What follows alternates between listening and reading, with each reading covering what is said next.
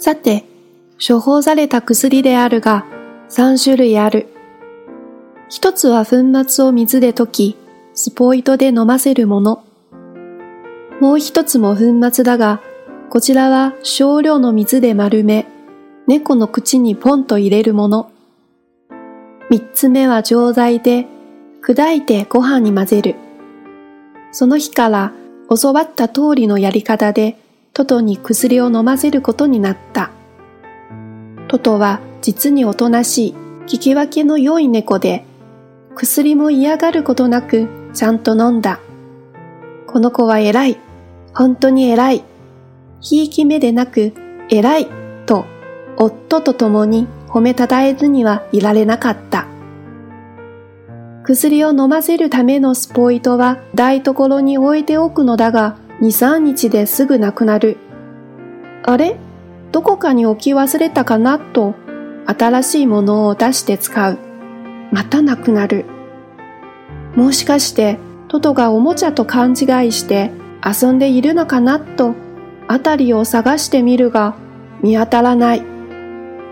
そうしてある日、私は見つけるのである。亡くなったスポイトたちを。トトのトイレの後ろには小型のステンレスの物置棚があるのだが、掃除のためにこの物置棚を研がしたところ、なんとスポイトが三つ、きれいに並んでいるではないか。トトがせっせと隠していたのである。うーむ、トトよ。あんなにおとなしく薬を飲んでいたけれど、実は嫌だったのだね。しかし、薬よりもかわいそうなのは、トドの大好きな激しい遊びをしてあげられないことである。もう少し年を取ればおとなしくなるのだろうけれど、まだ一歳遊びたい下がりのはず。しかも、運動神経が鈍いながら飛んだり走ったりするのが大好きなのだ。ボールをくわえて持ってきて、ぽとりと落とし、にゃおわんと泣かれると、胸が塞がる思いだった。猫ムチの私は、ひたすら途方に暮れて、我慢しようね、と言って聞かせるだけ。すると、やはりトトを不憫に思った夫が、様々なおもちゃを独自に作り始めた。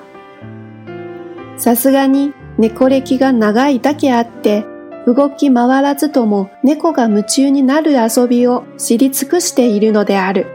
切ったストローを糸で結んだもの、ギターのピックの中央に穴を開け糸を通したもの、ボール紙を丸めて懐中電灯に巻きつけたもの、部屋を暗くし、この懐中電灯の細い先端から出る光を壁に当てて遊ぶ。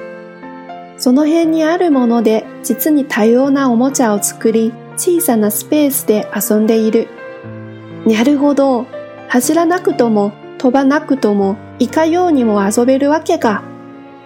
数週間すると、トトはスポイトを隠すこともしなくなった。薬も嫌がらず、おとなしく飲んでいる。何かのきっかけで、トトが猛然と走り出した時は部屋のドアを閉めて走る距離を短くし、他の興味を引くような遊びをする。私たちもととも慣れた。